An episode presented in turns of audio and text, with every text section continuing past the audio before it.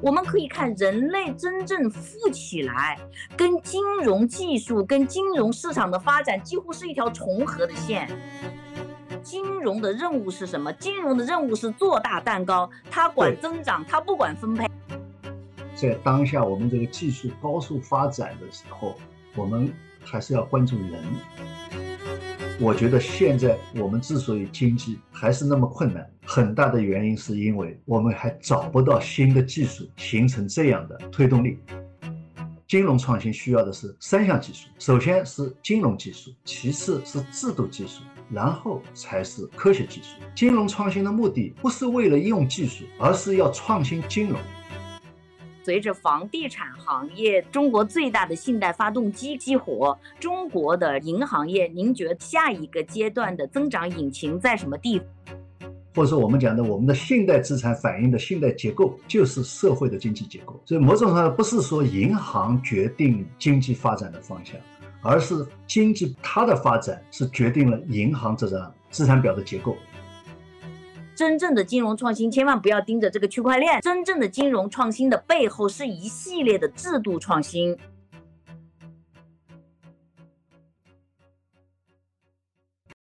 大家好，欢迎来到本周的香帅读书会，我是嘉文。咱们呢是每周一本书啊。那我先问问你，上周何帆老师那本书你读的怎么样？读完了吗？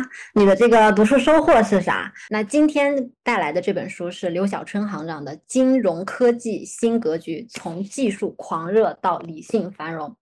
这本书讲啥呢？说实话，我第一次看这个名字的时候，确实没有特别看懂。但是，但是把书读完以后呢，就发现这本书其实特别精彩，因为它提到了不少是大家平时关注的银行业啊、金融业出现的一些问题和症结。最重要的是呢，它呃在这本书中讲到了。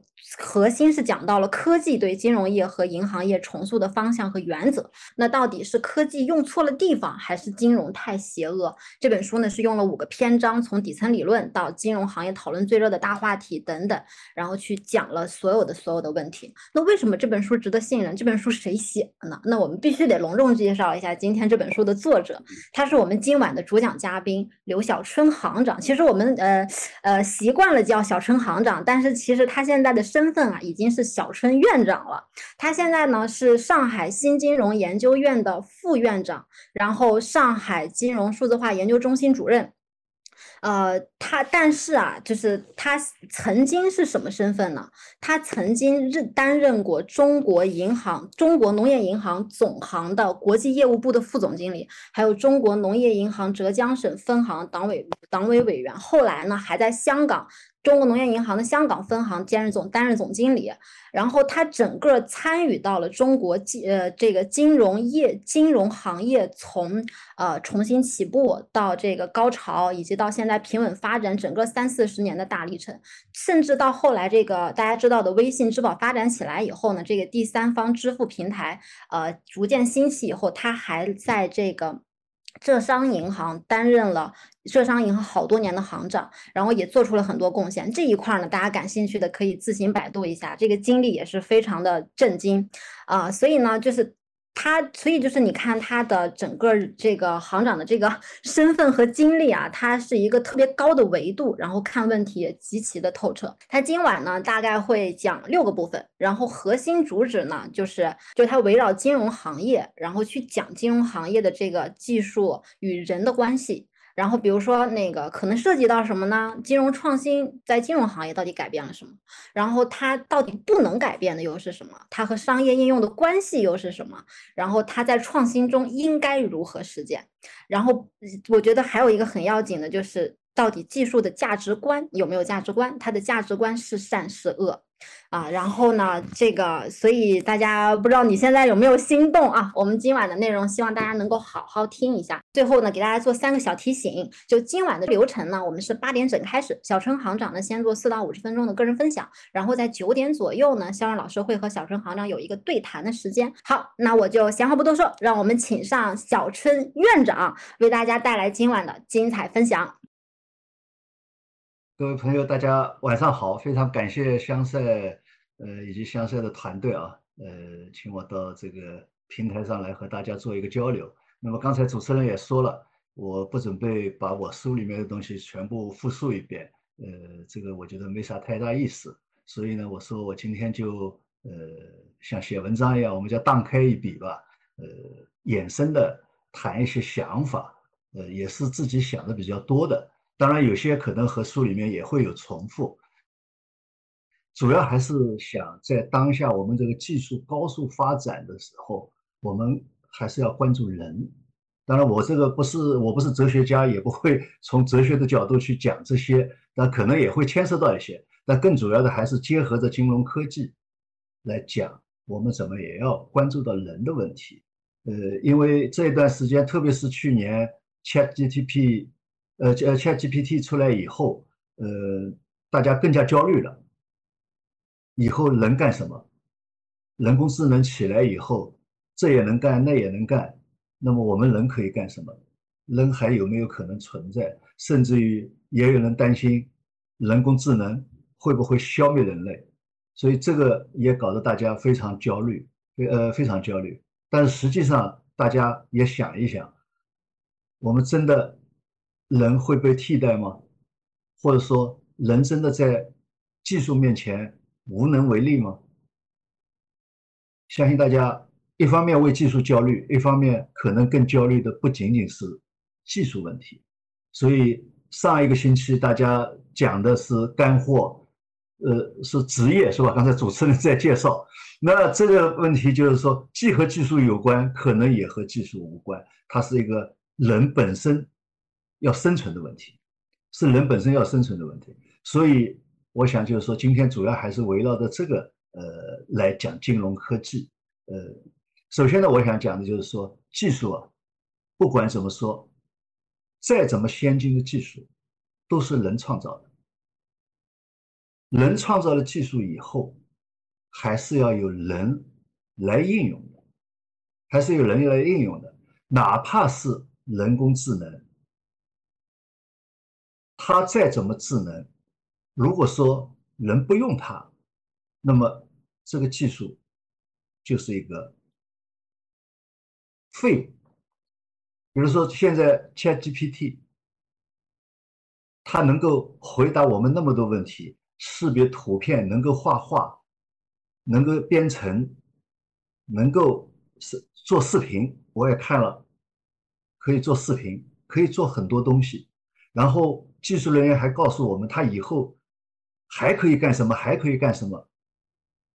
我想或许都能够达到我们技术人员的想的东西，全都能达到。但是当我不用的时候，恐怕他也就。只能冷待在那里。你不去问他问题，他不会主动跟你讲问题；你不去要求他做一个代做一串代码，他也不会主动去想你脑子里想要的代码。你不要求他画画，他肯定也不会想着他要去画一幅画。所以你不用他，肯定也没什么用。就好比说，你家里面放了个扫地机器人，嫌它烦了，把它关掉了，那关掉了也就关掉了。所以，首先我讲就是我们要看到的是，技术是人去创造的，人创造技术的目的本身就是为我们人来使用的。虽然我们在讲，呃，比如说，呃，金融科技当中，或者说我们讲这个企业要搞数字化转型，往往其中一个很大的理由是。可以替代大量的人工，降低人工成本，降低人工成本。那么，包括 ChatGPT 出来，好多朋友来也来问我说，今后 ChatGPT 在你们银行可以干什么？可以替代哪些岗位？可以替代哪些岗位？所以大家想到都是这个，就是说，呃，我创造了技术以后，可以替代人工，可以替代掉人。但是实际上，我们要考虑的是，我创造这些就是我能创造的，这是一方面。我刚才讲了，另外一方面是，哪怕在我银行里面，是我想要用 Chat GPT 来替代人，而我想要用的我还是人。作为企业也一样，是企业董事会决定，还是企业管理层决定？或者说我们讲企业老板决定要用这一项技术来替代现有的员工，那么还是人来决定他要去替代员工。所以我们必须看到这个后面一定是人用技术创造技术用技术一定是人这一点，如果我们把它模糊了，或者说呃不关注了，那么我们这个技术的应用方向就会一定是错的。一定是错的，也就是说，我们技术的应用是有目的的，但是我们人本身来到这个世界上，很难说是有目的的。当然，我们会去寻找我们的目的，去寻找我们的意义，但是我们被创造的时候，可能是一个偶然事件，但是我们去创造技术的时候，发明技术的时候，有的时候是灵机一动。但是我还是有目的去创造的，然后我要去用这个技术的时候，也是有目的的去用的，也是有目的的去用的。所以在这个当中，我就讲，就是我们不能在讲技术的时候去忽视人，也不能因为我们可以去替代一些人工的工作，就认为技术就可以完全去替代人，它背后还是人，怎么应用背后还是人。所以这是我想。呃，讲的呃，第一个方面可能就比较呃，怎么说呢？抽象一点啊，但是后面我会呃讲到一些具体的例子。那么第二方面呢，就也带来了一个问题，毫无疑问，技术的创新会改变生产力，会改变生产力，会创造新的生产方式、商业模式，也包括我们人际交往的模式。但是呢，也有人说，某种技术就是生产关系，好比说有人说，区块链，区块链就是生产关系。那我觉得这个是完全是怎么说呢？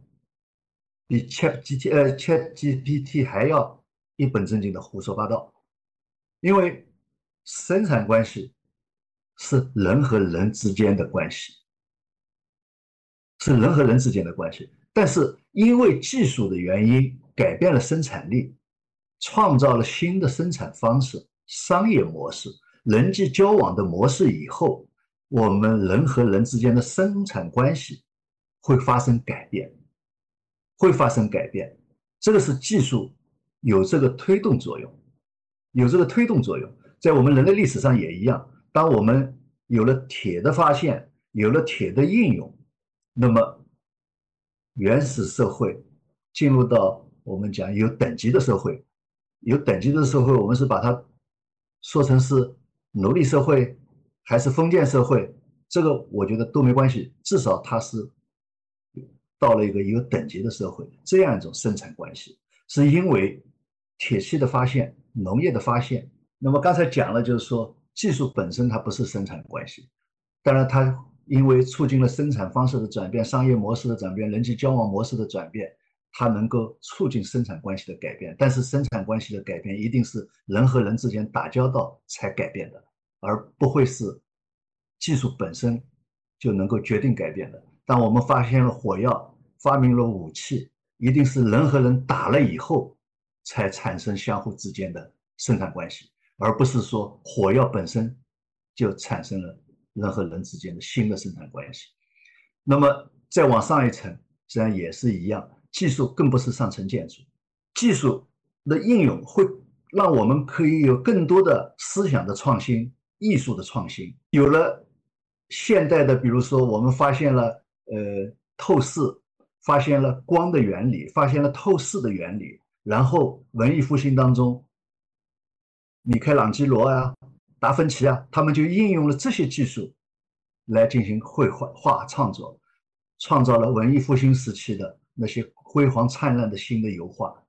确实是有这些技术的原因，但是这个最关键的还是它的艺术，并不是因为光学原理本身就能够产生这样的艺术，呃，透视原理本身就能产生这样的艺术，因为透视原理。同样可以做你的建筑设计，不一定完全去做呃画人画这个呃维纳斯，所以这个是不一样的。那么包括我们现在讲 ChatGPT 也能，呃 ChatGPT 也能够去创作诗诗歌，但是说白了，你让他多创作几首，你就会发现也不过如此了，因为他只是在。随意的一个词与词的搭配，并不是说他有什么感情，他看到了什么。所以，包括我们讲哲学思想、小说，像这些东西，可能不是技术本身去创作的。再一方面，我们人性的改善、制度的改善，我们永远不要去寄托于技术。这是需要我们人自身去努力的。我们这个社会能不能更加美好？我们的人性能不能更加美好？是我们自己人要去修炼的。我们人要去创造我们的社会。我们创造的技术本身是不能帮助我们改善我们的社会的。所以在这个方面，尤其我们要关注到的是。在这个技术快速发展发展的当下，我们怎么能够更好的修炼自己，更好的提升自己，更好的来改善这个社会，让我们这个社会更美好？这才是我们在技术发展过程当中必须始终去关注的。因为技术再发达，一个社会照样可能是恶的。人照样可能是恶的，人照样可能是恶的。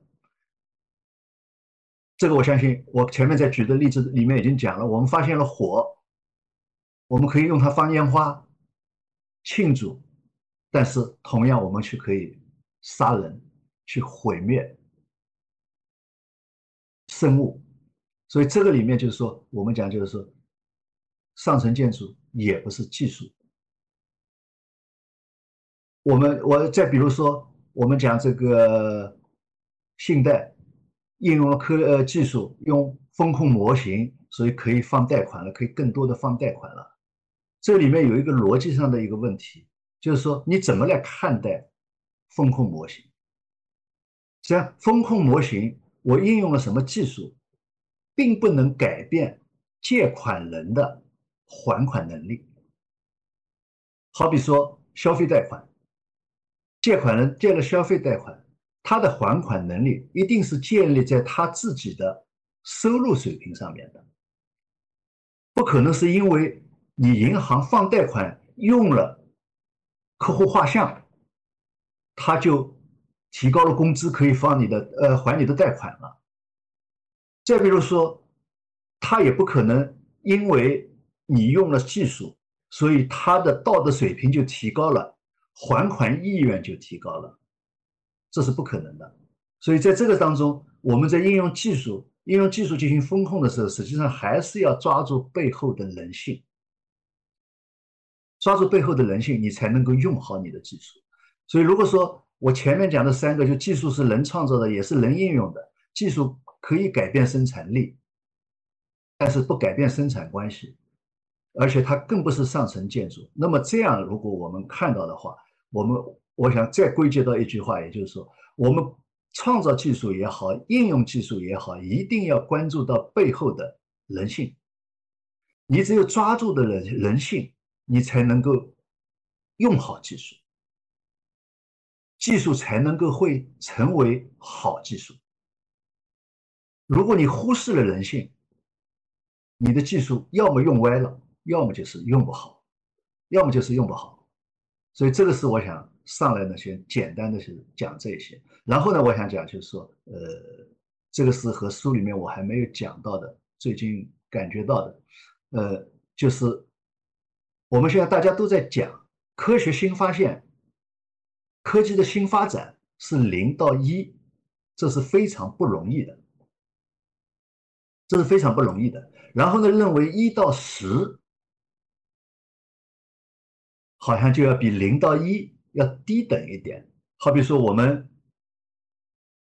许多科技公司做的那些创新，大家都认为这不是原创，不是技术原创，所以呢，好像就觉得看不起。我觉得这个是不对的。我认为这是两个领域的东西。科技新发现，科学新发现，比如说爱因斯坦，不是发明了相相对论，而是说他发现了宇宙的这个现象，用相对论把它表述出来了。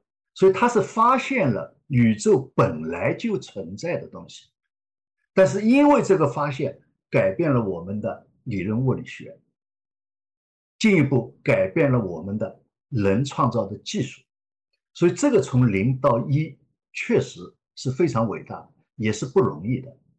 但是当技术创新以呃技术出来以后，它能不能为我们人类社会服务？这个我认为是另一个领域的。零到一，这两个同样重要，不存在谁和谁比谁更重要的问题。我们有许多技术，可能到现在还是躺在科技人员的文字当中，并没有真正成为我们的社会价值，或者说我们讲产业化也好，社会化也好，市场化也好。所以从那个。一个新的技术，一个新的理论的发明，到能够应用到我们的具体生活当中，这个本身我认为是另一个零到一，所以不能简单的来贬低技术的产业化、商业化的创新应用。而我们现在为什么这一段时间大家都在着急，经济怎么还没有起色，对吧？呃，一方面是希望宏观政策能够放水。降低利率降准，银行能够提供更多的贷款，但是发现没有用，没有用的原理在哪里？一方面当然是有人的原因，另外一方面我们也在寄托于新的技术能不能为新的经济的发展提供动力。但是我觉得现在我们之所以经济还是那么困难，很大的原因是因为。我们还找不到新的技术形成这样的推动力。我们现在看到有很多新的技术，包括我们也在为卡脖子的东西在做努力。但是，所有这些新的技术，我们认为今后是有前途的，会对经济社会产生很大影响的。只是我们现在认为，但目前它还没有达到这一步。而这没有达到这一步，正是因为新的技术到产业化、商业化的零到一还没有突破，还没有突破。那如果再讲的通俗一点，也就是说，现在许多企业家想赚钱，但是他找不到方向，和原来，比如说我们二十年前、三十年前，他能够看到的是什么？服装行业。很有前途，然后他就到服装行业的生产链条上去找一个切入点，我就进去了。哪怕我不懂，我去学新的技术，我不懂，我就把它用下来，引进找技术人员，他马上就可以起来了。但是现在前一波互联网的高潮已经过去了，现在新的技术怎么才能够商业化，形成真正的社会生产力？这个实际上，许多企业家还是看不到，看不到他就不敢投资，看不到他就不敢投资。所以这个也是我讲为什么要把这两个同等重要的来看待。我们现在不仅要鼓励原创技术、硬科技，要鼓励卡脖子技术的突破，这是一方面；同时，我们也要去鼓励已经发明的新技术的。产业化的应用，商业化的应用，这样的创新也是零到一，而且这样的创新呢，它本身会反过来来促进技术的更新的创新和发明和改进，技术应用的本身，它也是一种创新，是一种技术创新的继续。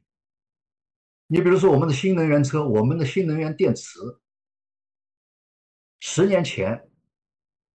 我们可能认为什么时候能像现在这样用不知道，因为技术没有突破，但是正因为是在不断的投入、不断的应用当中，它的技术在不断的进步。所以技术进步不仅仅是在实验室，也是在具体的应用过程当中，它才会有进步。所以我们现在就是，我就讲，就是说，我想通过这个，就是说，我们要更要去鼓励技术应用的创新，鼓励技术应用的创新。那么技术应用的创新，它怎么才能够实现呢？这就带来一个问题。刚才主持人在介绍我这本书的时候就讲到了我一直的一个观点。那你是要对具体的应用的场景也好、业务也好有深入的洞察，你才可能把技术用好。那么前段时间，香帅在凤巢生日的演讲里面讲到几个小微企业，他去他去这个。调研的几个小微企业，就讲到他们，其中讲到一个做管呃做呃管子的一个企业，非常困难，然后呢进行数字化转型，开始也找不到数字化转型的路子，但是他是找到了自己商业营销的难点痛点，最后在这个难点痛点上来考虑怎么应用技术，找到合适的技术来解决了他的。问题，那也就是说，它的数字化转型，或者说这个技术的落地就解决了。而这个落地解决，最终不仅是解决了技术的应用问题，更主要的是解决了这个企业的生存问题、发展问题。所以，这个就是我们讲，就是说，呃，技术创新和技术应用的创新，它是不一样的。我们一定要清醒地认识到它两者的区别，而且两者同样是重要的。两者同样是重要的，那么但是呢，这两者的逻辑是不一样的。一个你是技术本身的逻辑，一个是在应用当中你要和具体应用场景、应用业务的逻辑相结合的问题。而这个相结合，有的时候不是单靠科技人员能解决的。所以，单纯的去吹嘘我这个机构有多少科技人员占多少比重，我觉得这个只能是。说说而已，不能完全当当回事的。那么这样呢，就引到就是说，我想讲的重点吧，呃，就是我们的科技应用，它不仅创新，不仅是需要的是科技技术。那么从我们金融角度来讲，刚才主持人已经讲到了我的一个观点，就是说，金融创新需要的是三项技术，首先是金融技术。其次是制度技术，然后才是科学技术。为什么呢？我们金融创新的目的是什么？金融创新的目的不是为了用技术，而是要创新金融。这个当中要创新什么？创新金融的产品，创新金融的工具，创新金融的交易模式。那么，因为交易模式，也创新金融的交易平台。所以你首先要想清楚的是，你要创新的是什么？好比说我们讲放贷款，那么你要考虑的，你是要放什么样的贷款？给谁放贷款？给谁放贷款？那么给这样的客户群体放贷款，它是用于什么样的用途？用于什么样的用途？这里面至少带来两个方面的我们要考虑的，首先是贷款对象。也就是说，客户这一类客户，他的特点是什么？他可能的风险是什么？那么我在贷款的风险控制当中，我应该把握住什么？其次是什么？是贷款的用途，他把这个贷款是想要干什么？而这个干什么，我们要另外一个评估，也就是说，这个用途本身合不合法？不能赌博，不能贩毒。如果是赌博和贩毒，那肯定是不行的。那么他用途用上这个以用到这个用途以后，他还款的能力怎么样？所以这个和你本身你这个人或者说这个企业本身现在还款能力是一回事，然后你用了这个钱以后，这个钱本身用下去的效益是不是也能够？还贷款，像这个实际上是完全两个不一样的风险评估。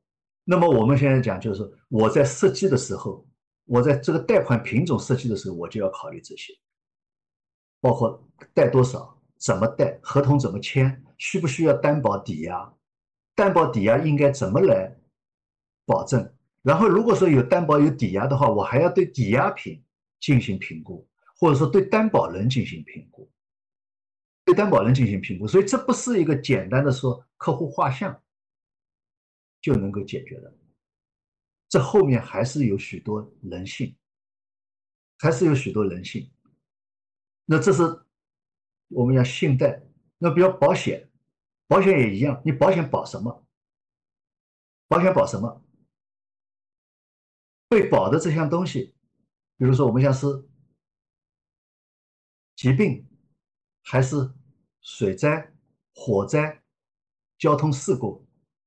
因为这个不同，它的算法不一样，这个产品的设计不一样，要求交保费的方式不一样，然后理赔的方式也不一样，理赔的方式也不一样。所以这里面就首先这些都是什么？都是金融技术，或者说我们讲讲的宽一点吧，就是我的专业技术。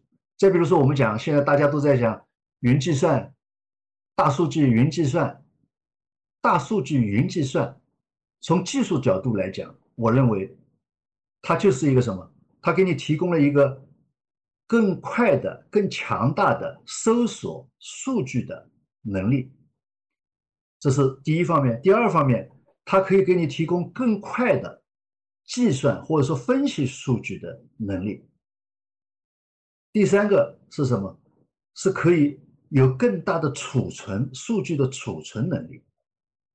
那如果说我们用原来传统的纸质的手工条件下的说法来讲，就是说它有更大的纸，可以画更大的表，可以填更多的数字，然后呢算得更快。我们以前是笔算，它可以算得更快。所以这从技术角度来讲，它只是解决了这个问题。但是大数据云计算，你要去算什么，分析什么，这是需要的是什么？是需要我们的统计能力，我们统计学水平，而具体的对象，我们是搞失业调查，还是搞刚才讲的我的风险管理？这些是我业务能力要告诉大数据云计算这个技术，我把这个东西告诉你，你才能够去算。所以最关键的是金融技术，这个金融技术我讲是广义的，你也可以把它理解为是业务技术。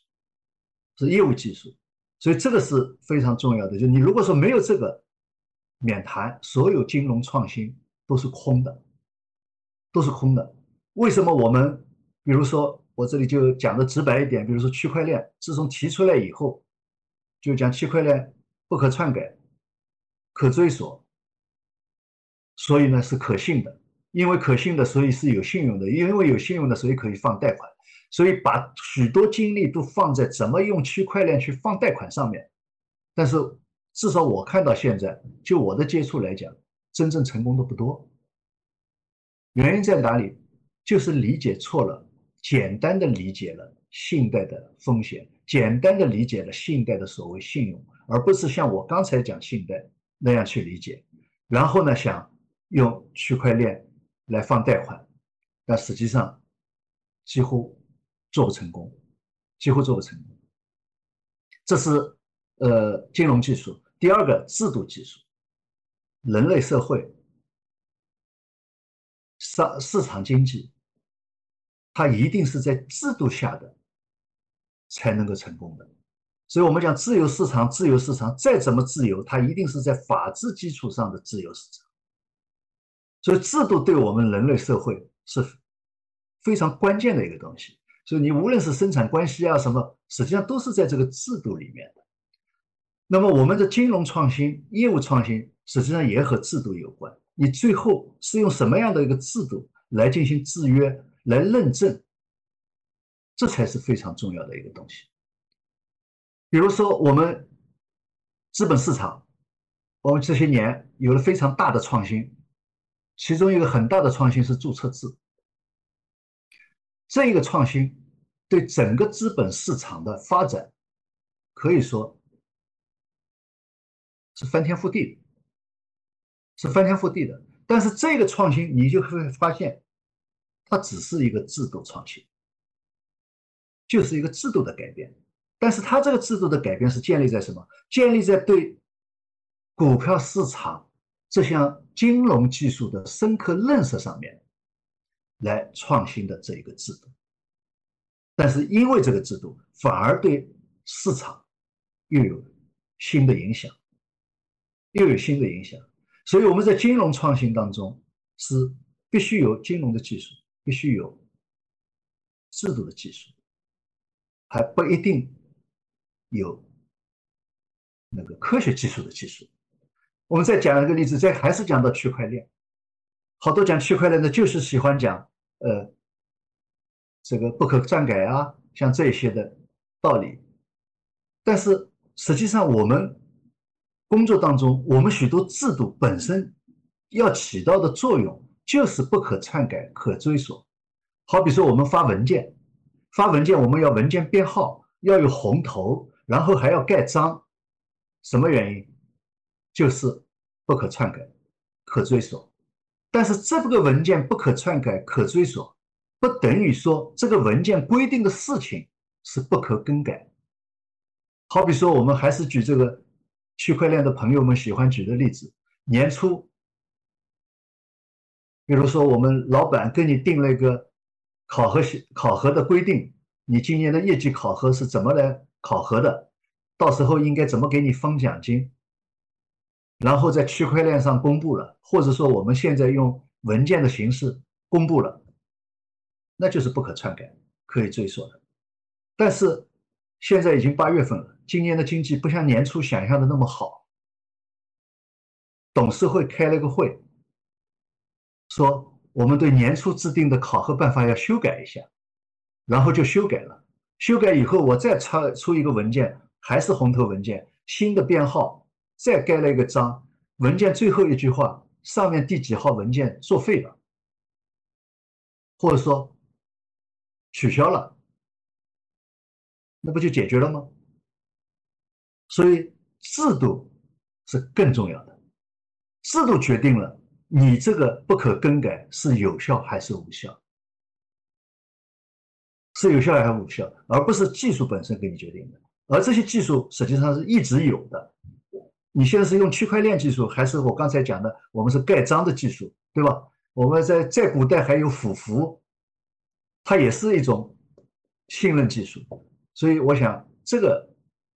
我们在这个制度技术和金融技术才是最重要的，然后才是我们的科学技术能够在更好的技术的条件下来服务于金融技术的创新、制度技术的创新。那么这个三项结合起来，你才能够真正用得好，真正用得好。否则的话，我们这两年实际上许多技术往往走的方向错了。就和这个有关系，不顾金融的规律，不顾技术呃这个制度的规律，单纯说想要靠我技术就来解决问题，我讲这个呢实际上是解决不了的。那么，然后呢，我想就是说由这个再往后面讲，就是我前面已经讲到了技术应用的背后是人性，我们不管怎么用技术。包括我们制度，我们都要考虑到这个背后的人性。技术是中性的，技术是有两面性，或者说技术是有两面性的，既能够被我们用于造福人类，也能够因为我们用的不好，有损于人类。我们现在之所以要搞绿色金融，搞 ESG，就是因为我们以前用的技术造成了。空气的污染造成了这个暖色效应。我们现在要想办法重新用更新的技术来改变原有技术的一些不利的方面，一些不利的方面。当然，我们也有技术往往会被违法分子应用，对违法分子应用，所以技术本身是中性的。但是呢，说句实话，我有的时候也感觉，实际上能够被违法应用的技术啊，差不多都是好技术，或者说，呃，一些违法应用技术，他们把技术应用的更好。但我们也要看到，呃，这个违法啊，呃，也要区别开来看待。呃，有些我们把它定义为。不合法的事情是确实它是危害人的，比如说暴力、杀人、毒品这些，毫无疑问应该是违法的。但是我们有些东西可能还没有放到违法里面去，比如说战争，比如说战争。但是有一些是放到违法里面的，但是实际上呢，它在某个阶段或者一定的条件下面，它实际上是人必须的。你比如在美国历史上有一段时间喝酒，喝酒是违法的，是禁酒的。但是当年的美国人民想了各种各样的办法，应用了各种各样当时他能掌握到的技术。还是想办法喝酒了，那那个技术就用的很好，对吧？那比如说现在美国人把卖芯片给我们就变成违法了，但是我相信还是有人会想办法来突破这个控制。那么也包括他现在说投资中国高技术也是违法了，但我相信。资本还是会通过各种技术的方式投过来，所以这个里面就是说，我就就举这个就呃开玩笑啊，就是说我们要看到，有的时候你要看到，就是说他是怎么去应用这些技术的。好比说我们讲现在讲虚拟资产交易，美国现在在呃起诉，对吧？那你要去看这些虚拟技术本身，它能够。去转移资产，能够达到洗钱的目的，那说明什么？它是可以被金融应用的，只是那两个人是把它应用到非法方面去，危害了社会，危害了金融体系的安全。但是我们不能因为这个去否定这个技术，我们反而应该去研究它怎么用好的。那？这一段时间我们要去打打击了几个国家联合起来要去打击了那个电信诈骗，它就是应用了技术。但是如果说你深入的去研究，你会发现他们在应用的技术的时候，他的目的很明确，就是他应用这个技术是要达到诈骗的目的，并不是为了应用技术而应用技术。所以在应用技术的时候，他更多的是揣摩的是什么？揣摩的是我们的人性，所以他那一套话术背后都是心理学家帮他写的。他摸透的是人性，然后利用了这个技术，电信技术也包括人工智能技术，包括人脸识别技术，然后来进行诈骗。但是他并没有说，因为用了这些技术就不用人工了，也不能因为用了这个技术，说不需要这些。比如心理学的知识，这但是需要的，都是需要的。所以，而且这套东西，并不是因为有了这些技术，它才有了这些话术。这些话术实际上是在当年，我们讲二十年前用电话诈骗的时候就有了，用电话诈骗的时候就有了。所以，我就叫举这个例子是什么？就是说，他能够很好的在他的场景下面来应用这些技术。这个是我值得我们去，或者说去学习的。那么我们在金融创新当中，你就要向这个方面学习，也就是说，你怎么看好、研究深深到你的，把你的场景研究透，你才能够应用好你的技术。就像我前面讲的香帅举的那个例子，工厂的例子一样，没有他没有去搞什么简单的所谓的大数据啊、云计算啊、什么中台啊、后台啊，没有，就是要解决什么问题，我就用什么技术去解决什么问题。所以这是非常重要的。那么另外一个就是说，我们在应用技术当中，刚才讲我是在讲举举那个诈骗的例子，实际上从我们自己来讲，我们也要考虑这个客户画像。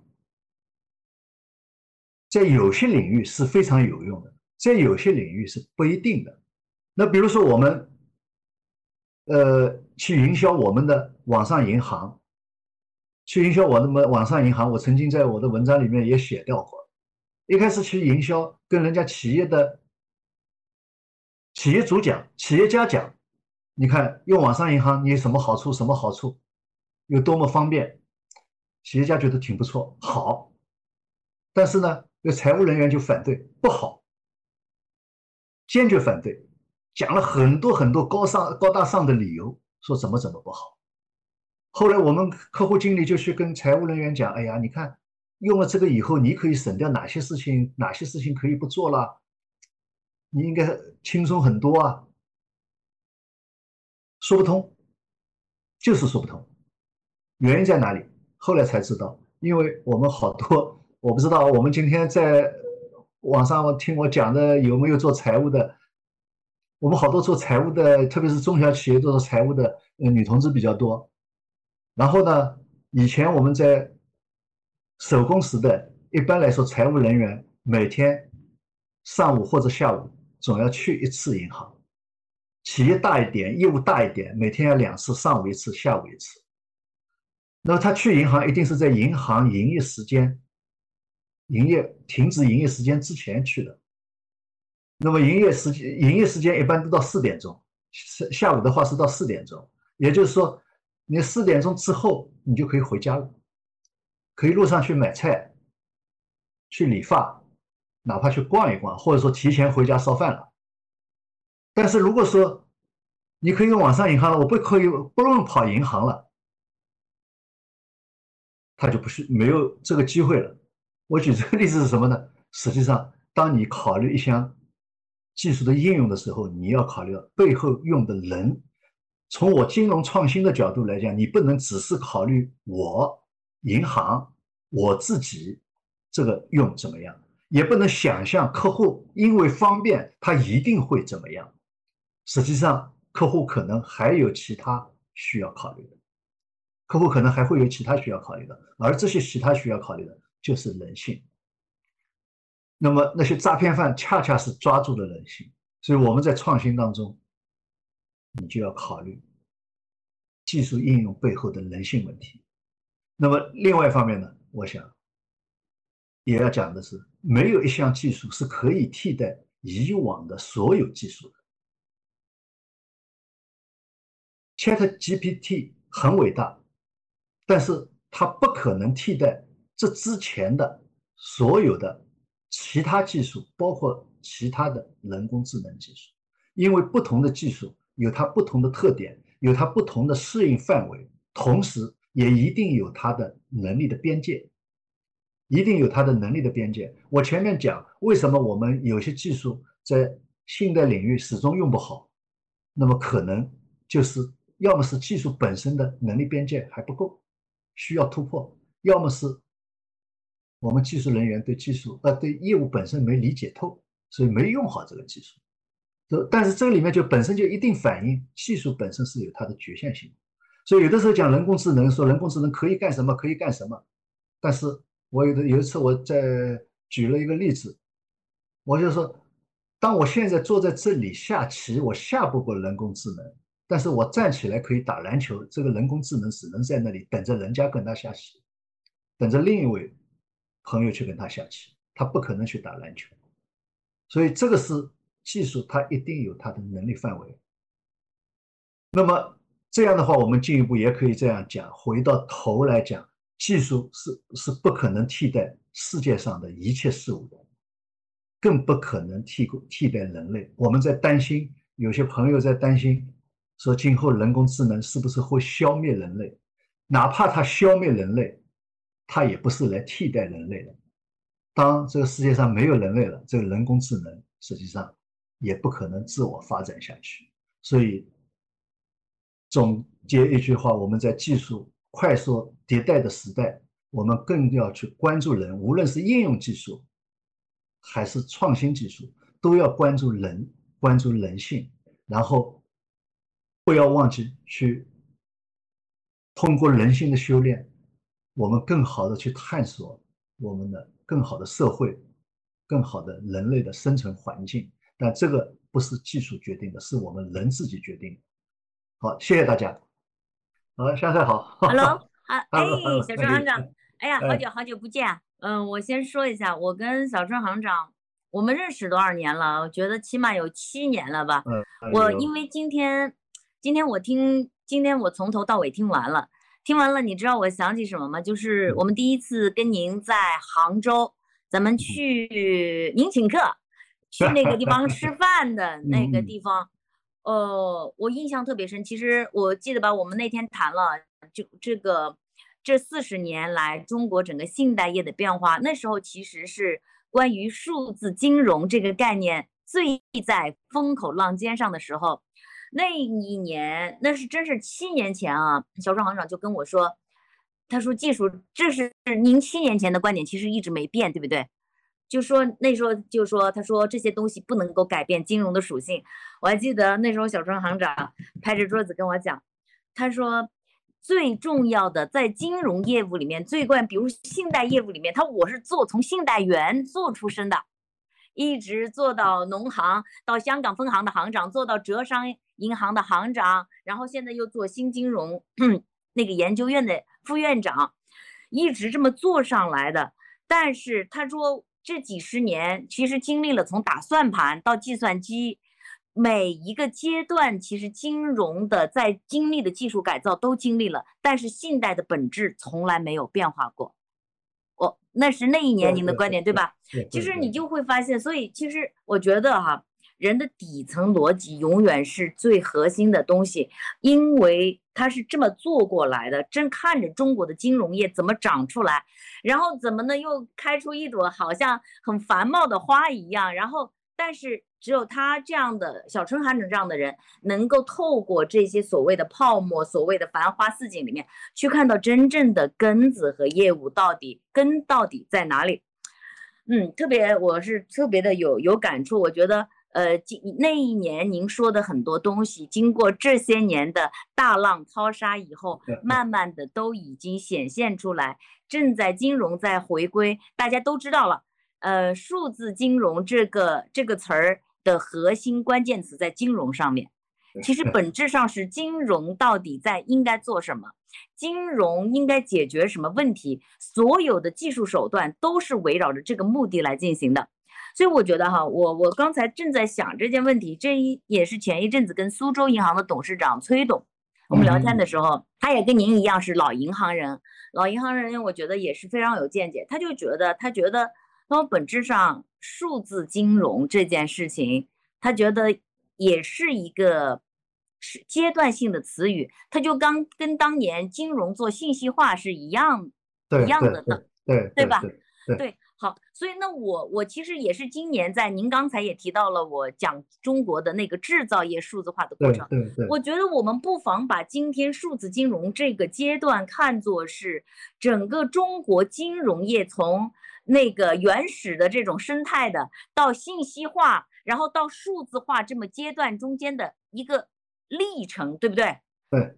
实际上，某种意义上来讲，不管是像蚂蚁金服啊、京东啊这样子的科技金融公司也好，还是像平安、平安啊这些金融转型公司来做数字化也好，它本质上它是两边在往前靠，都是要用科技现有的最先进的技术手段和技术来对金融业进行提升和改造。所以好，那么我我觉得我我我觉得我今年在看完制造业以后，觉得大道至简，其实这件事情在我脑子里有很深的。所以我想问您的是，因为您是这么做过来的，我觉得站在今天，其实过去的这两年，实际上我们也都知道，随着房地产行业的这么一个熄火，中国最大的信贷发动机给淹下去了。嗯其实银行业本身，对不对？银行业本身面临着非常大的一个呃自身的一个难题。那您觉得下一个阶段哈，就以今年为界，中国的这个银行业，您觉得下一下一个阶段的增长引擎在什么地方？这是第一个问题啊，这不是这我不是替你们问的，替我自己问的，先以权谋私一下，对不对？这是这是第一个问题。第二个问题就是，您觉得就是银行的，就中国银行业的数字化的核心抓手到底在什么地方？呃，我先先先回答你第一个问题啊，就是说你刚才讲的，就是呃，对银行来讲发展的呃方向在哪里，对吧？嗯，那我我的理解就是，银行实际上是呃，既是我们现在整个现代经济的一个中枢，因为所有的资金流都要经过银行这个体系来呃走的嗯，无论是汇款也好，信贷也好，尤其是像我们国家，呃，社会融资的百分之九十以上是银行贷款，所以也可以讲，银行的资产负债表反映的，或者说我们讲的我们的信贷资产反映的信贷结构，就是社会的经济结构，就是社会的经济结构。所以这样这样呢，就是说它实际上是一个顺周期的，或者说顺呃整个经济的发展来走的。所以某种程度上不是说银行决定经济发展的方向，而是经济本身它的发展是决定了银行这张资产表，资产表的结构。所以这个是担心啊。对，这个时候所以说担心的地方所以说我们从银行来讲，就是说我是银行永远放想想放贷款的，没有银行说我不想放贷款，所以你去催银行放贷款是多余的事情。就像刺激消费一样，有钱自然消费。呃，对对对对，是是，所以，但是银行是什么？是苦于找不到资产的问题，苦于找不到资产问题。那么现在呢，我觉得就是说，呃，一方面当然我们有呃几个方面的原因，一个我们自身的发展进入了一个高质量的发展阶段，原有的那种粗放式的发展本身是确实已经走不下去了，包括房地产这个。首先要肯定的一个客观的原因，第二个，呃，因为三年的疫情也造成了一些影响，第三个，本身国际的需求它也在转变，它也在转变，那么对我们呃这个出口大国本身也是带来了很大的呃困难，就是新的方向在哪里？那么当然现在还有地缘政治，地缘政治，那么我觉得确实还有一些。我们在发展社会主义市场经济的时候，我们在管理市场、调节市场的时候，是用什么样的一种方式来进行管理和调节？这个对市场会有影响的，这个是对市场会有影响。那么这个呢，我觉得就是说，可能因为这些不仅是单一的因素啊，就刚才讲的所有这些因素，对对对，是，而且都是纠缠在一块儿的。嗯对纠缠在一块以后呢，现在对现在这个经济呢，就带来一个。呃，至少就是说，或者说我们讲爆发前的压抑吧，爆发前的压抑吧。那么这是一方面，另外一方面呢，那么从企业来讲，或者说从企业家角度来讲，我也最近接触了很多企业家，特别是我觉得我们一些呃到了一定的年纪、有一定的成果成就的企业家来讲，他现在就对新的技术，他觉得许多新技术是很有前途的，但是。这些技术怎么能够产业化，或者说哪些方向才是它的产业化的方向，是看不明白的。那么这个时候看不明白呢，他就没办法投资。小孙行长，我这里打断您一下，这个其实就是我自己，就是我最近感到很纠结的地方，就是您说到的，就是技术有前途，但是技术的前途它其实是不明朗的。但是我们国家就是您刚才讲的这个间接融资的这个这个格局不可能被改变，对不对？对对对，不可能，或者说你要改变那是很漫长的历史过程，十年二十年我们看不到这个。对。那么，但是，那么，所以我觉得我，所以我是比较痛苦的地方就是，那么这个地方你这个信贷就起不来呀。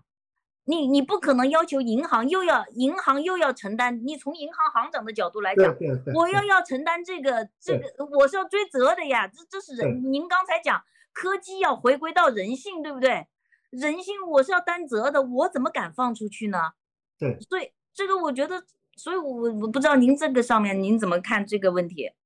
呃，这里面就是说，就是你刚才讲的一个非常对我们来讲也是非常困惑的问题。所以现在是呃，回到就我先把刚才讲的那个，嗯。所以我前刚才前面在讲的，我自己讲的时候提提到了一个非常呃，我自己认为是新的观点，就嗯是说科技的新发现、技术的新创新是零到一非常不容易，嗯，但是科技应用，也就是说技术应用到产业化、市场化，嗯。对我觉得是另一条管道的零到一。嗯所以我们不能把这两个比作啊，那个是原创，所以高档；你这个不是原创，所以好像档次要低一点。我觉得这两个是同等重要的，是两个不同领域的事情。就是说，嗯技术的理论的创新，嗯技术的创新，比如说呃量子力学啊，这个是创新，毫无疑问这是原创，零到一。但是量子力学这个理论应用到我们量子通信、量子计算、量子保密。这个具体的应用，我觉得也是零到一。我们现在是这个上面也突破不了，就就我觉得我们现在是两边，一方面是硬科技原创，毫无疑问我们这个是落后的，但是我现在觉得，就我们这两原来我们有些方面，比如说在互联网应用方面，我们这个零到一，我们原来是走的还挺不错，但是这两年某种程度上来讲，这个零到一现在突破不多。因为这个零到一突破不多，所以我银行找不到资产，资产端非常枯竭，嗯，其实但是并项目又面临，但是像很多好项目又找不到资金，然后呢，这里面这个好项目找不到资金呢，这里又来了。那么就是说，我们怎么来？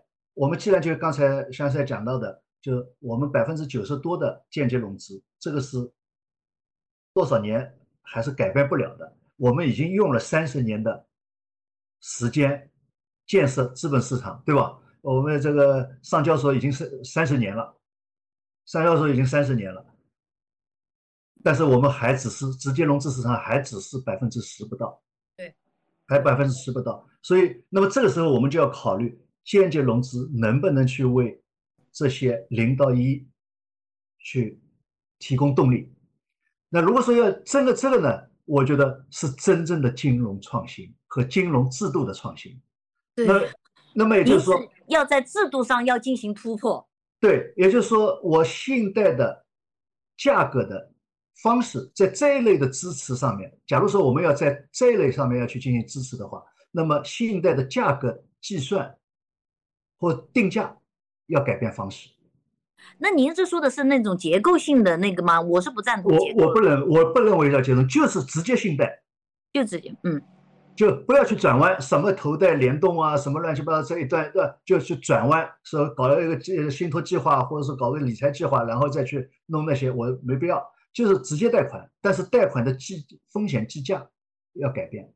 原来的我们只是多少利息嘛，嗯对吧？那你就能不能考虑，我在这一类贷款，当然你要界定这是这一类贷款，界定就是说，呃，对，比如说科创，呃，初创企业，我对它的贷款不是一般的百分之五、百分之六的年息问题，而是嗯说我也要享受它可能的增值，可能的增值。比如说他当他到 A 轮，他得到 A 轮的时候，我是不是 A 轮的我能享受到百分之多少？但是我不担保你的股权，我不担保你的股权，这是一个，对，我不分享你的经营权，但是我只拿收益权，我分享，那呃多分一点收益权，当然这个是有限的，并不是说无限的，因为股权我是有无限的，对吧？我可以设定一个期限，或者设定到第几轮，到第几轮，那么这是一个就是计呃收费方式，或者说我们讲呃计价方式一个制度。第二个制度要改的是什么？也就会计制度了。就当这个钱收进来的对对对时候，我是把它直接作为损益，还是说我先先进入到一个特定的拨备账户，是为了应对这一类贷款，这笔贷款可能是好的，但是另外几笔贷款是没了，那么我可以用这个高收益去补那些失败的贷款，就是说要把它放到一个特定的 拨备账户里面，这是要会计制度，这是会计制度的。那么另外还有一个国家要税收制度，也就是说，当我收到这个时候，你不应该去收什么营业税，收什么增值税，对吧？所以这个里面就是说，对这一块，那么包括就是这一块进来以后，以后能够能不能真正成为利润，都要有一整套的规则核算规则。所以这个创新就是说，不仅是简单说，哎，我可以贷贷款了，那不是那么简单，是贷款后面是一系列的制度，这个才是金融创新。这对对对，我我这个我觉得这这段太精彩了，要要好好的体会。这才是真正的金融创新，才是真正以人为本的金融创新。对，要不然您说的这个，我觉得对。就是刚才小春行长，我稍微再解释一下哈，因为可能直播间里有一些非金融，我觉得要是银行业的人、投行业的人，一听应该像我一样，现在已经很兴奋了。我跟普通的那个那个我们用户稍微解释一下，其实小春行长讲的就是。因为，因为在银行里放贷出去，你就就拿一个固定的利利率，呃，拿一定固定的利息，然后要是债要收不回来的话，那我银行行长我是要背责任的。这个 其实就是个激励机制问题。然后包括呢，那个你的那个这个是。应该是计损益还是另外拨备？这一套包括税收制度，这跟整个你的经营绩效都是连在一块儿的。对对。小春行长的意思是，这是一系真正的金融创新的背后是一系列的制度创新。对。对你不仅仅不仅仅是一个金融技术的创新，比如说刚刚我们讲的是债转股，而且这个股呢是拿拿收益权不拿经营权的这个股，等于是那个经营权和收益权分离的，这是一个金融技术创新。但是呢，你如果不在这个会计制度上做改变，那那银行它它可能那这笔可能变成了损失啊，损失那那我怎么谁来担这个责任呢？对，那还有税收制度也是也是一样的，这个你的这个投资的收益怎么计算？因为我又没有实现，所以它背后是一系列的，就是所以给定中国这么庞大的银行的金融资产。小春行长的意思是，真正的金融创新千万不要盯着这个区块链这个什么这些。这些是其实是对您来讲，其实这是小东西，对，这是个工具，就像是个切西瓜的刀子一样，对吧？他是拿这个刀还是那个？你最重要的是这个西瓜要怎么？你要想好怎么分、怎么弄的 问题。对对。但是对的，它是一系列的这个，是一套的真正的制度、制度性的改革。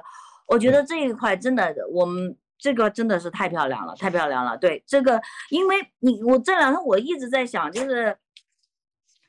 你想改变你你这么庞大的金融资产，你大家都都说，但是没有真的是没有谁愿意在直接融资市场上这么去投。然后呢，因为我觉得直接融资市场的发展，原来我们也讲过啊，它这跟整个的法律体系呀这些东西都有文化，都有千丝万缕的联系，这不是一朝一夕能够能够改变的。但是能够在存量的基础上。做我们能做的这种制度创新，真的是很漂亮啊！对对对对，哎，好，再听听下去，太兴奋了，听的听的已经嗨了，嗯，不是，这个就是你刚才讲嘛，就是呃，我们怎么去呃制度上能够创新来实现来促进这个技术的革新，然后把产业技术的落地下来以后能够产业起来，那么这样我银行才会有好的资产。现在要不然的话，现在确实很痛苦，很痛苦，银行也痛苦，也经实体经济也痛苦。对吧？一方面磕水，一方面呢水放不出去。对对。啊，实际上是中间的这个管道没通。对，也就是说，我刚才讲，就新技术产业化和市场化的这个零到一没有解决，因为你这个不解决，对企业家的投资、对银行的投资都是有影响的。但是就是，而且你要从根本上要解决这种银行从业人员，就银行家的这种激励机制问题。他现在他也没有激励机制啊，呃，这个对，现在有追责机制，呃，对，现在有追责机制，没有激励机制，那所以我宁可，那我我现在我这是真是平心，因为最近包括我们我武大金融系出来的，包括很多师兄的银行行长，我们俩聊天的时候，他就说，他那你你要我怎么办呢？我说你怎么不放？那你要我怎么放呢？对吧？但是都是人嘛，都是，嗯，对对。好，那我再听听您说对这个银行数字化的这么一个，呃呃，我觉得银行数字化就像你在这个龚朝生那个演讲里面讲到的企业的数字化，实际上是一样的道理。嗯，也就是说，我不是为数字化而数字化，而是说为我的银行经营管理能够更有效，呃，能够降成本，能够更高提高的效率，然后能够更高质量的来进行管理，这个才是我们的方向。那么这个方向里面呢，如果说今天我们有搞科技的，我想呢，我简简单的说一下，从银行的角度来讲，有几个方面的，一个就是我们的内部的核算和管理体系。那么现在核心系统已经非常成熟了，我们的会计体系啊，这些这些技术应用实际上已经非常成成熟了。但现在我们来讲，比如说这个硅谷银行的倒闭，实际上他也提出了一个问题，也就资产负债管理怎么更有效。那么资产负债管理是一个非常复杂的问题，作为一家银行，不同的银行，你的负债端，比如说我负债端存款、定期的、活期的、个人的、企业的、同业的。还有其他的一些发存发行存单啊、债券啊、主动的负债，像这些，我怎么一个比例是比较好的？而这个比例不仅是要考虑我负债本身的结构，也要考虑我的资产的结构，互相之间是不是搭得上？那么，如果这个安排的好，有的时候你同样放的贷款规模，你的盈利可能是更高的。所以我们好多人都往往比较简单的认为，就贷款利率越高越好，利差越大越好。但是贷款利率越高，意味着你的额度大，呃，意味着你的期限长，期限长意味着你这边需要配套的风险资本就越多。还要呢，你如果长期贷款放的多呢，你必须要有相应的流动性资产配套，不仅是流动性呃呃相应的长期负债要配套，同时流动资产也要配套，流动性资产也要配套。而流动性资产呢，可能是低收益的，甚至于是无收益的。这样两边冲下来以后，你那个高利率等于说不一定是等于白搞了啊，白搞了。所以这个资产负债的摆布本身就是赚钱的，但是这个怎么摆的好？如果说我们能够把大数据、云计算、呃模型，我们讲这个呃智能、人工智能的这些模型，精呃这个精呃精算的模型用进去，那么对一家银行提高资产负债管理能力。是非常大的，当然它的底层是需要数据治理的，是需要数据治理的。但是你要了解你的资产负债的规律，因为每家银行不一样，所以这个是一个非常一个大的方向。再一个呢，我们比如说什么代币啊、稳定币啊，如果说通俗的理解，实际上就是金融工具，支票、本票、稳定币一样的东西。对，稳定币就是本票，对吧？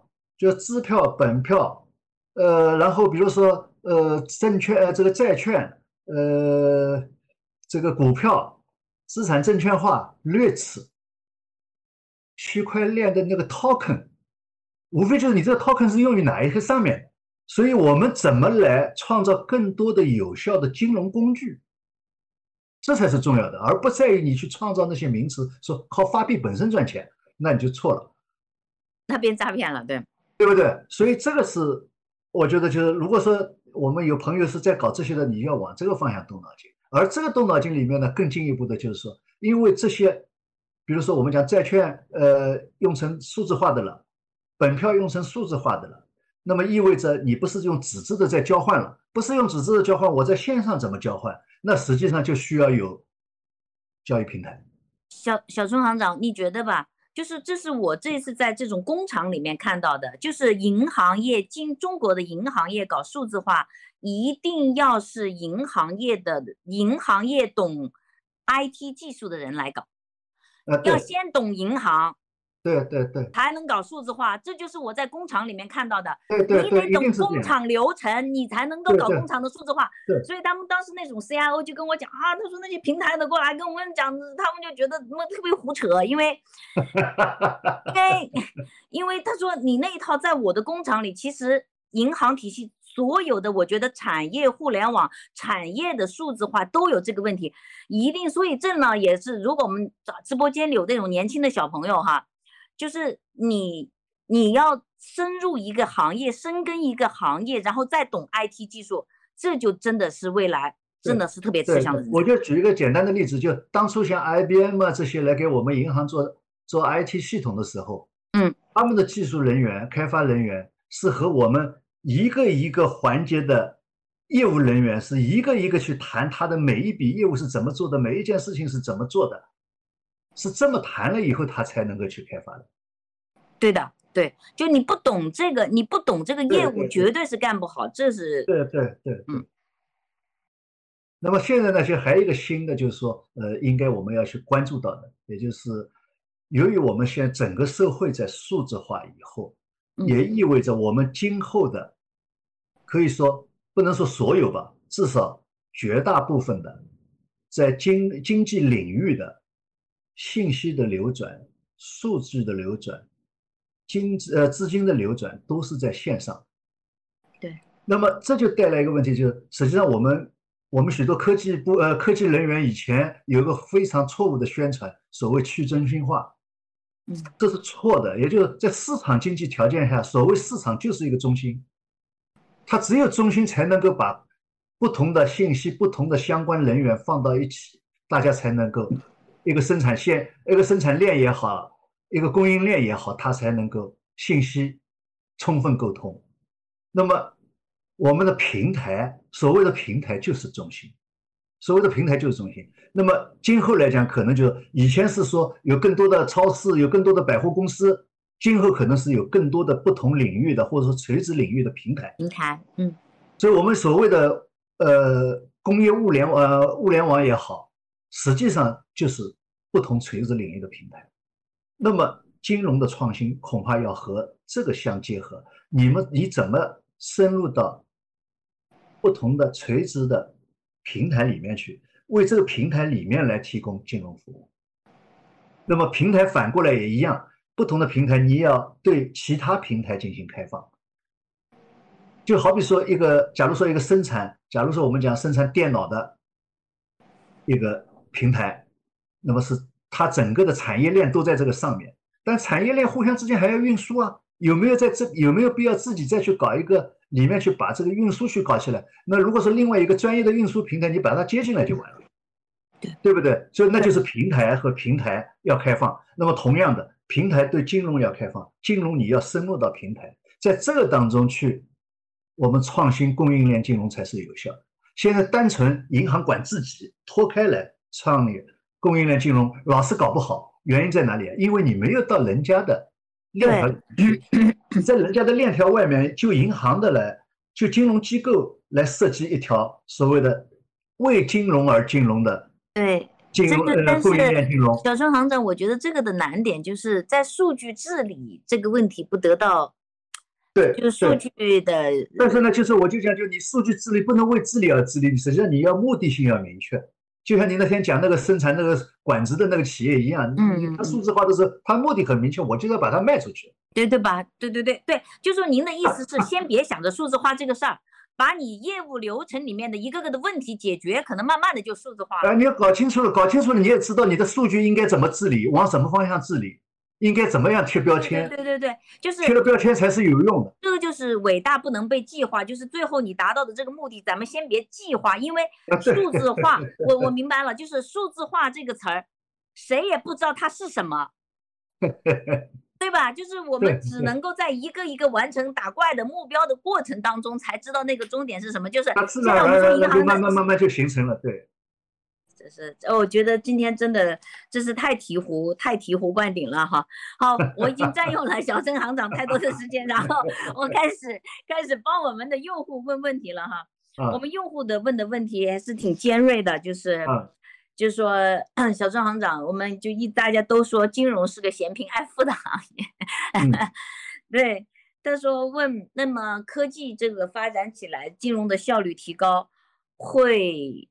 会跟我们的共同富裕目标有冲突吗？这个实际上就是我前面一直在讲的技术，它本身不是生产关系，本身不是上层建筑，生产关系、上层建筑已经是我们人自身的事情，嗯，一定是我们人自身。但是呢，我觉得金融也好，技术也好，市场也好，它它本身的特点是什么？它之所以造福人类，是因为它能够。去把资源集中起来，加速积累，加速创新，然后创造更多的财富，然后养活更多的人。这个是技术、市场、金融在历史上起到的作用。但是正因为它有这样一种集中的作用，本身就会在当下的时代，我们放刚才讲的是放长人类的历史，它是造福历人类的。但是就是哪怕是在当时那个情况下，它一定是拉大贫富差距的。就好比说我讲，我放贷款，放贷款一定是加速你的积累，你可以更快的扩大再生产，那么意味着你的财富更集中了。那么相对的，肯定是。拉拉开了，我们讲经济系数就拉开了，对吧？所以它规律就在这地方，所以它的好处是这个好处，但是它带来的副作用，至少当下的副作用是一定是这样的。那么这个时候，你不是靠抑制金融、打击金融，或者打击科技创新来解决它会拉大贫富差距的功能。那么这个时候，我们就讲的是第二次分配。第三次分配，你要是靠的什么？靠人自己去创新制度、创新社会制度，来改变我们的社会，来解决这个贫富差距，而不是靠打市场、打创新、打金融来达到贫富，呃，这个共同富裕。我觉得小春行长刚才讲的这个讲的真是太完美了，就是。其实是一个长期和短期观点。其实有我们回头来看人类的历史，啊，这句话很残忍，但它是事实。只要有增长，就会有分化。对，增长的代名，增长的另一面就是分化。因为只要有了增长，有了盈余以后，就必然产生分配，不可能均衡分配。然后盈余越多，这个不平等就会越大。这是。这是社会进步的一个表现，所以而我们会看到的是，小春行长的意思是，金融帮我们带来是什么？我原来我记得我画过一根线哈，就是我说大家可能都知道就什么工业革命啊，但是您还记得那个呃是一个很著名的经济学家，我都忘了他的名字，他说工业革命不得不等待一场金融革命。其实某种意义上，如果没有金融革命，没有金融技术，没有金融手段的促进的话，工业革命是搞不起来的，是不可能，是技术是不可能运用的。对，所以金融是做了一个什么？我们可以看人类真正富起来，跟金融技术、跟金融市场的发展几乎是一条重合的线。对对对，对吧？人类到过九六十年代以后，跟我们这种什么私募股权、跟金融市场的大力发展是，所以。金融的任务是什么？金融的任务是做大蛋糕，它管增长，它不管分配。小春阳的意思是，你要解决的是社会问题，你不是要解决金融。解决金融，你就把金融把增长给搞死了。你要解决的是用二次分配、三次分配，你用不断的社会制度去创新，去解决分配蛋糕的问题。对。但是要让金融继续在做大蛋糕上发挥作用。对。是吧？非常对。嗯，对对对对对，这这真的是，所以这是一个短期和长期的。其实我们你要你要回头来想，中国这几十年的这个呃这个发展的历程，银行业的壮大，呃，还有直接融资市场的产生，你这肯定是对中国的经济增长起到了决定性的这么一个呃这这个决定性的推动作用。对，但是但是所以呃，今天我们也就看到了，所以当这种银行的。信贷发动机哑火以后，就整个社会也都都会，它变成一个螺旋式的这么一个一个反应。所以就是刚才回答这个刚才同学的问题，就是金融它不科技金融也好，数字金融也好，它不负责改变这种贫富分化。但是我们要让好金融去创造更多的财富，然后呢，有更多的人来通过改变我们的进行更多的制度创新。来改变这种贫富贫富差距的这个局面，这才是这才是正道。所以分配问题不是金融的领域的分，这不归不归金融金融家管啊。金融学金融学家金融家那个做的事情是银行家们做的事情是要做大促进财富的创造，对对对财富创造，促进财富创造。那好，时间也很紧了，我们好最后一个问题啊。嗯，还有一个问题就是刚才 还有很多同学就是哦，他说他自己是这种传统的银行的从业人员，嗯，现在这颗呢是一个基层的啊。他说他们感觉到了这些年自己在银行工作没有那么高大上了。哎，对对对对对。然后呢，他们的这个网点也撤了不少。啊，一个是问小陈行长，这种网点被撤的情况还会继续下去吗？另外就是这种网络银行、网上银行。对我们这种传统的金融从业者，到底会有什么样的影响？我们该怎么应对？您既是金融家，又是当年的那个金融行业的管理者，可能对这个问题就会有更深的，呃，更深的这么一些思考。呃，我觉得就我们银行实际上这个四十年来，呃，一个银行内部的人员的构成或者说结构，一直是在变化的。一直在变化的，好比说我们原来就是呃柜台人员非常多，柜台人员非常多，但是随着技术的发展以后，我们的柜台人员是越来越少了，而且呢也不需要什么双人临柜了，这就是因为有了技术以后减下来了。第二个方面呢，因为互联网起来以后，更多的业务是在网上办理了。更多的业务客户自己在网上办理了，不需要我们人工在那里办理了，所以我们柜台的操作人员就更加减少，并且呢网点也在调整，所以银行的网点本身呢它也是在变化当中，也是在变化当中。但是即使是这样，大家可以看到中国的银行业的人没有减少，是越来越多。我举个简单的例子，也就是说。我农业银行，我原来在农业银行。当初我们在出去跟老外交流的时候，介绍我们农业银行，世界上网点最多的银行，世界上员工最多的银行，说有多少？四十多万。嗯，老外眼睛都瞪大了，有那么多人呢。所以，这个是八十年代、九十年代初的时候。然后我们经历了几次改革，比如说信用社和农行分离，嗯嗯嗯，减少了一些人，减少了机构，减少了机构。后面我们到九十年代末，二呃两千年初，我们等于说对一些乡村网点又撤退了很多，又减少了很多网点，也呃也有一些做了一些这个呃提前退休的动作，那么也减少了不少员工。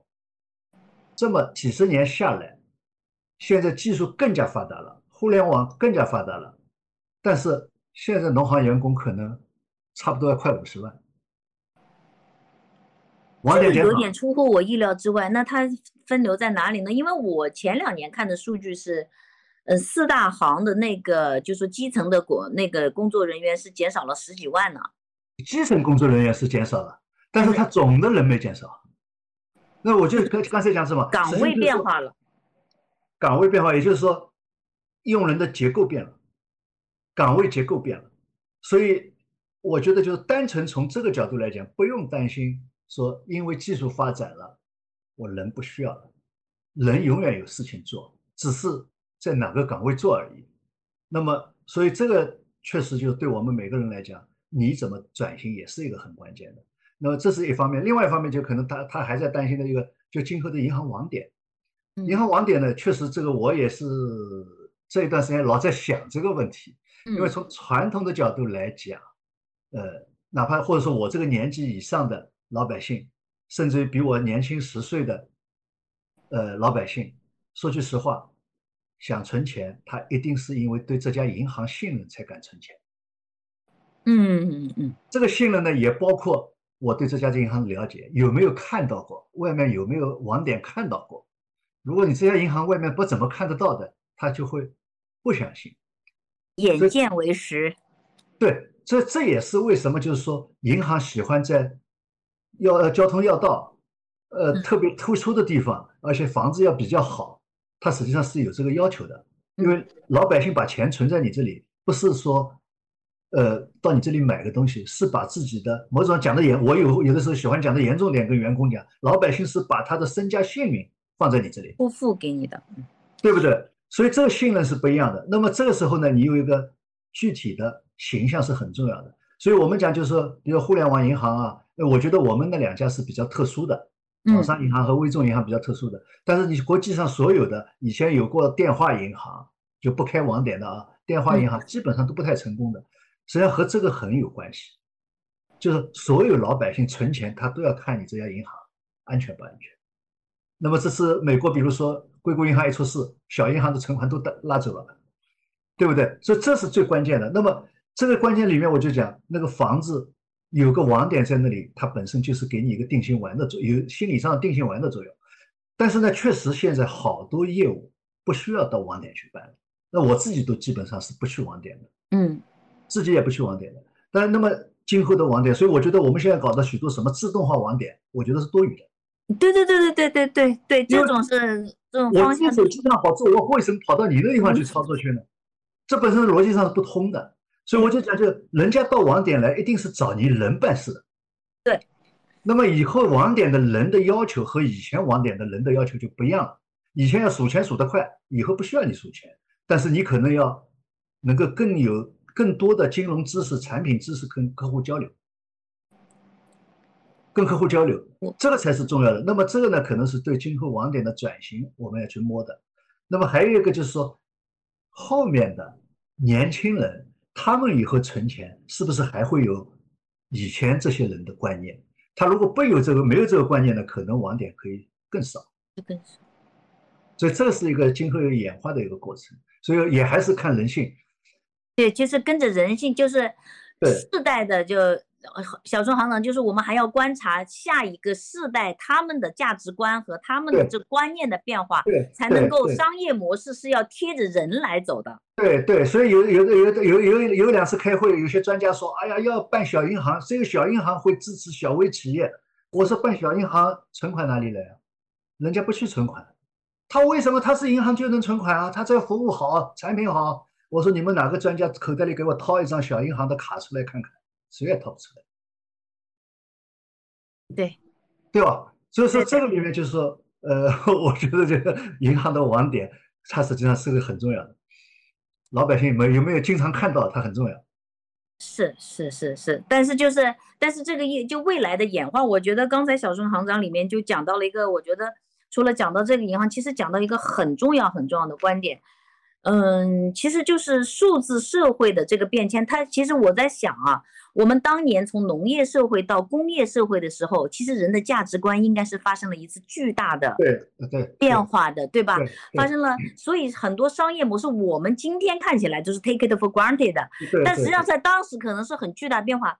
而我们今天很明显是面临着从一个工业社会转型到智能社会、数字社会的这么一个，所以这个人的观念其实是正在这种转折的过程当中。过程当中，对，对，对，对，我觉得对于对于这一代或者下一代的企业家来说，某种意义上这也是机会，因为你会观察到新的价值观、新的新的这种意识和新的这种。新的人性啊，对对对对对对，所以呢，就说呃商而商业模式其实只要跟随着他们去转，这才对的。这我觉得就是真正的是一种演化的一种思路，嗯，是一种演化的思路。我觉得真的真的太精彩了。然后呢，我要回到今天的这么一个主题来哈，就是嗯，给大家再次的强烈的推荐，因为今天我们就像我再在这里跟大家再说一下，小宋行长，你背后的那个字是你写的吧？是吧？小春行长是一个标准的文艺男青年，对，一笔草书写的美轮美奂，美轮美奂，就是我当时我的那个共潮生的那个。嗯，那个、那个、那个“共潮生”几个字就是央求他，然后他呢，还又帮我又去找了一个书法大家写的一笔字，真的写的美轮美奂。嗯，所以呢，你看你们注注意到他今天开场的时候他怎么说的吗？说不想就着这本书照本宣科，要荡开一笔，这就是一个搞书法的人的一个常用的，要荡开一笔。好了，那我呢又把它荡回来。嗯，我呃，带回来就我觉得，就今天我们聊得很嗨啊，也就就着这个问题。但是我觉得这本书里面包含了小春行长真的对于，我觉得对于大家理清楚过去这七八年纷繁芜杂的数字金融、科技金融，到底金融的本质是什么，以及为什么科技要回归到人性的本身。你听上去讲的是哲学，实际上讲的是。